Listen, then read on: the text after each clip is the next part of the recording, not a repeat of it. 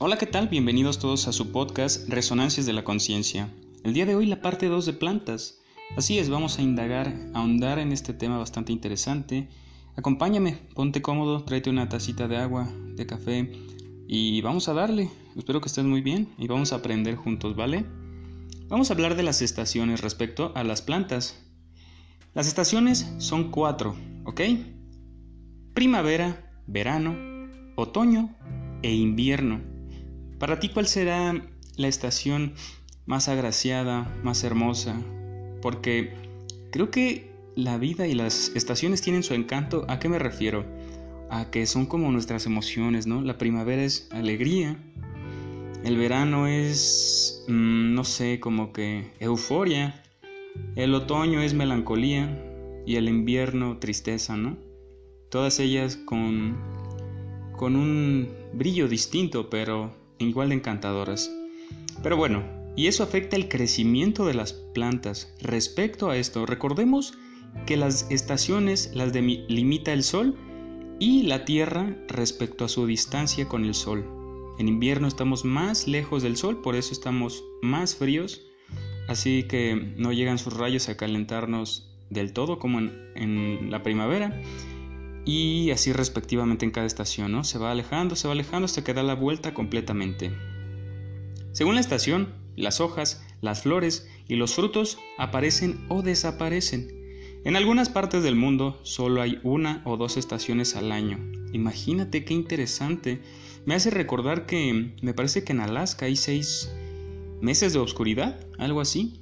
No estoy seguro, no quiero darte un, un dato erróneo, pero hay que investigar, ¿no? Voy a hablar de eso en un próximo podcast porque me parece interesante que creo que... No, son dos, como dos meses de pura oscuridad, de que no sale el sol, por su orientación de los polos, me parece que es en el Polo Norte, en Alaska. Pero bueno, cuento de Frances Hudson Burnett, El Jardín Secreto. Dos niños encontraron un jardín secreto durante el invierno trabajaron mucho para limpiarlo y sembrar nuevas plantas en él. En la primavera se cubrió de hermosas flores. Wow. Es ahorita ahorita es en abril, creo que es tiempo idóneo para empezar a hacer tus hortalizas, para plantar, así que ponte manos a la obra. Creo que es bueno echarle una manita a las plantas, a la tierra, a respirar. Muchas plantas pierden las hojas durante el invierno, ¿no? Se ven pelones, se caen, pero recordemos que eso sirve para fertilizar, abonar, nutrir a la tierra. En primavera sube la temperatura y las hojas nuevas comienzan a crecer. Del sol se alimentan, ¿no? Y durante el verano el clima es caluroso y los árboles se cubren de hojas. Ahí es cuando están en su máximo apogeo. Por ejemplo, la semilla del tomate debe sembrarse al terminar el invierno porque muchas veces los abuelitos dicen, no, tienes que tener mano para sembrar. Porque hay personas que lo que siembran nace, no importa la época, bueno, sí influye porque un frío te va a matar tus plantas, un fuerte frío. Pero la primavera es el, el tiempo idóneo para empezar a, a hacer tus hortalizas, plantar, lo que sea, ¿no?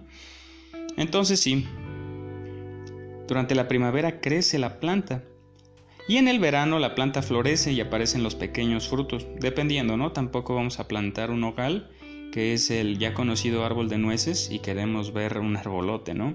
Para esos árboles son procesos muy largos, pero crecen mucho, mucho. Entonces, sí. Em, pero sí, eh, sigamos.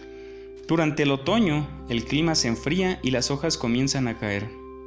En el otoño se recogen los frutos, pues ya están maduros. Se van cayendo. Recordemos que si no los cortamos justo a tiempo, dependiendo, podemos cortarlo justo antes de que madure por totalidad para poderlo eh, transportar o llevarlo de un lugar a otro porque eh, cuando ya está bien maduro es justo para comerlo y no dura mucho. Entonces, si lo cortamos un poquito antes de la maduración, creo que todo bien. Y entonces sí, respecto a las estaciones, em, recordemos que hoy, hoy, hoy día hace mucho calor ¿Por qué? Porque nos estamos acabando la flora, la fauna. Recordemos que la regulación del planeta respecto a la temperatura es controlada por los océanos, por muchos factores, más esencial por las cosas microscópicas que están en él, por el plancton, por las plantas también y por este los arrecifes de coral, pero bueno, hoy quisiera recomendarte Crashing Coral o En busca del coral, un documental muy encantador, muy a mí la verdad me hizo llorar. Es sobre el arrecife de coral de los océanos. Son kilómetros, son grandísimos, son como un bosque, es una vida diferente. ¿Han visto Buscando a Nemo? Así es, es hermoso, ¿no? Pero lo interesante aquí es con que cambiemos un grado centígrado la, temperatura de las aguas, se mueren todos esos tres kilómetros. Entonces, de hecho, pueden vivir años, miles de años, miles. Los, los arrecifes son, son una... Es muy interesante la, la biometría de, o la, la especie de los arrecifes de coral porque es un entreplanta, es una fusión de entreplanta y, em, ¿cómo se llama? Un, un, ser vivo, como un pez, un anfibio, un... Sí, un pez. Eh, y las plantas sin semillas, vamos a ahondar en ello. No todas las plantas crecen de una semilla. Algunos como las patatas, la mandioca o los lirios se reproducen a partir de un tallo subterráneo. Otras crecen de bulbos que almacenan alimento en el invierno y dan origen a una planta nueva el siguiente año. Recordemos que estos son mejor conocidos como los tubérculos. Los tubérculos son aquellos que plantas el, la papa completa y te salen cuatro de esa papita. Y es muy bonito, pero ocupan un, un espacio amplio para poder crecer. La planta del tulipán se reproduce a partir del bulbo que se encuentra en la parte interior de su tallo. Son como como el jengibre, como sí son como raíces que pero más gruesas que dan vida a otro. La fresa también, la, la mandioca, eh, son, son, se llaman tubérculos esa raíz que los, los provee de vida. Siembra una patata, coloca una, pataña, una patata con retoños en un cubo con tierra húmeda y lleva el cubo a un lugar húmedo y oscuro. Cuando el retoño se asome, lleva el cubo a la luz y la planta crecerá. Pero interesante, ¿no? Los tipos de plantas. Pero ahora, ¿cómo sabemos la edad de las plantas, no? No todas las plantas llegan a cumplir la misma edad. Algunas viven durante solo unos meses o unas cuantas semanas. Mueren después de producir las semillas para una nueva generación. A esas plantas se les llama anuales. Otras viven durante muchos años y se conocen como perennes. O sea que unas son de estación, florecen y crecen en un determinado momento del, año. Las flores como las plantas anuales no vivirán más de un año, evidentemente. Em, las semillas de un guisante de gloria pueden permanecer bajo la arena del desierto australiano hasta 10 años y cuando llueve apresuran a crecer y florecer. Hay este... Hubo un ruso que se llamaba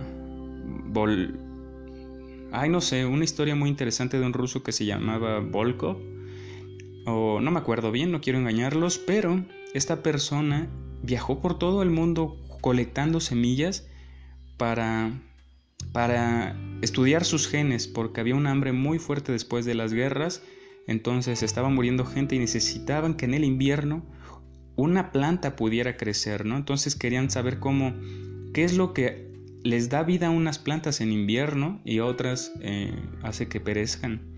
Entonces esta persona acumuló y estudió, dedicó su vida a las plantas y hoy en día en su honor hay un almacén, en, no me acuerdo, enterrado sobre la nieve en una montaña, que es el almacén de semillas. Entonces, bueno, le debemos mucho a esa persona que lastimosamente no recibió el mérito en vida, inclusive fue castigado, pero bueno, gracias a él, ¿no? Entonces, tenemos que el estudio de las plantas existen de todas formas y tamaños. Las hay pequeñitas, como la lenteja de agua, o muy grandes, como algunos árboles gigantescos. Algunas plantas tienen hojas y otras carecen de ellas. Los científicos que estudian las plantas son los botánicos. es la ciencia que se encarga del análisis de, la vida de las plantas, ¿no? Clasifican las plantas en grupos y creen que existen aproximadamente 300.500 especies. ¡Wow! Es decir, tipos de plantas. Existen muchas venenosas. Pregunta siempre antes de tocar una planta de, de qué es, ¿no? Porque en vida silvestre, pues estas crecen en, arbustos o, por, por, donde quiera y es muy común encontrarse con, con plantas raras, ¿no? Pero también existen las flores. A quien no le encantan las, las rosas, um, a quien no le encantan los tulipanes. Son muchos, muchos árboles, ¿no?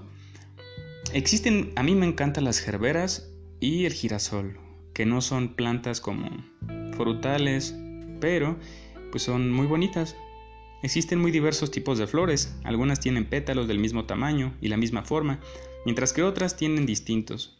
Hay flores que forman un racimo en el extremo del tallo y otras que crecen a lo largo de él. Pulgarcita, un cuento de Hans Andersen. Pulgarcita era del tamaño de un pulgar. Debido a su talla, podía dormir dentro de una flor y viajar sobre una golondrina. ¿Te imaginas Pulgarcita encima de un ave? Como Flynn en Hormiguitas que se subió un pichón. bueno, pero él lo, lo fabricó con hojas para alejar a los altamontes que robaban sus cosechas. Fíjate, ahí también hablan mucho de las estaciones, porque las hormigas se, acercan las lluvias, los inviernos, los malos tiempos, todo se seca, entonces tienen que estar preparados para almacenar. Y en base a esto, este, pues, crean un, depósito de semillas que los saltamontes pues irrumpen, ¿no? Pero sí, hay flores llamadas campanillas, hierba de San Juan, el lirio, verónica, eringio, tártago, orquídea, avena, entre otras. Pero hay árboles y arbustos también. Buda y el árbol Bo. La leyenda cuenta que Buda se sentó a meditar bajo un árbol Bo. Ahí tuvo una gran idea que cambió su vida y lo convirtió en un gran maestro. Recibió la iluminación. Otros dicen que fue una higuera los árboles y los arbustos. Existen dos tipos principales de árboles y de arbustos. Los que pierden hojas en el otoño y se renuevan en la primavera se llaman caducífolos. Los que renuevan las hojas durante el año son los perennifolios. Las coníferas son árboles perennifiolos, en el cual las flores producen piñas. Son como, como estas bolas duras, ¿no? como el piñón exactamente. Pero bueno, cada año crece un anillo nuevo en una madera bajo la corteza de un árbol. ¿Has visto un árbol partido a la mitad? Entonces puedes contar los anillos para saber cuántos años tiene un árbol. ¡Wow! Interesantísimo. Lo de afuera, que recubre el árbol, que luego se descarapela, se llama corteza. Lo, eh, lo de adentro, que son como, como el centro, se llama álbura. Y todas las líneas se llaman duramen, todas las líneas que, denominan su edad. Wow, pero pues no queremos este, cortar un árbol, ¿o sí?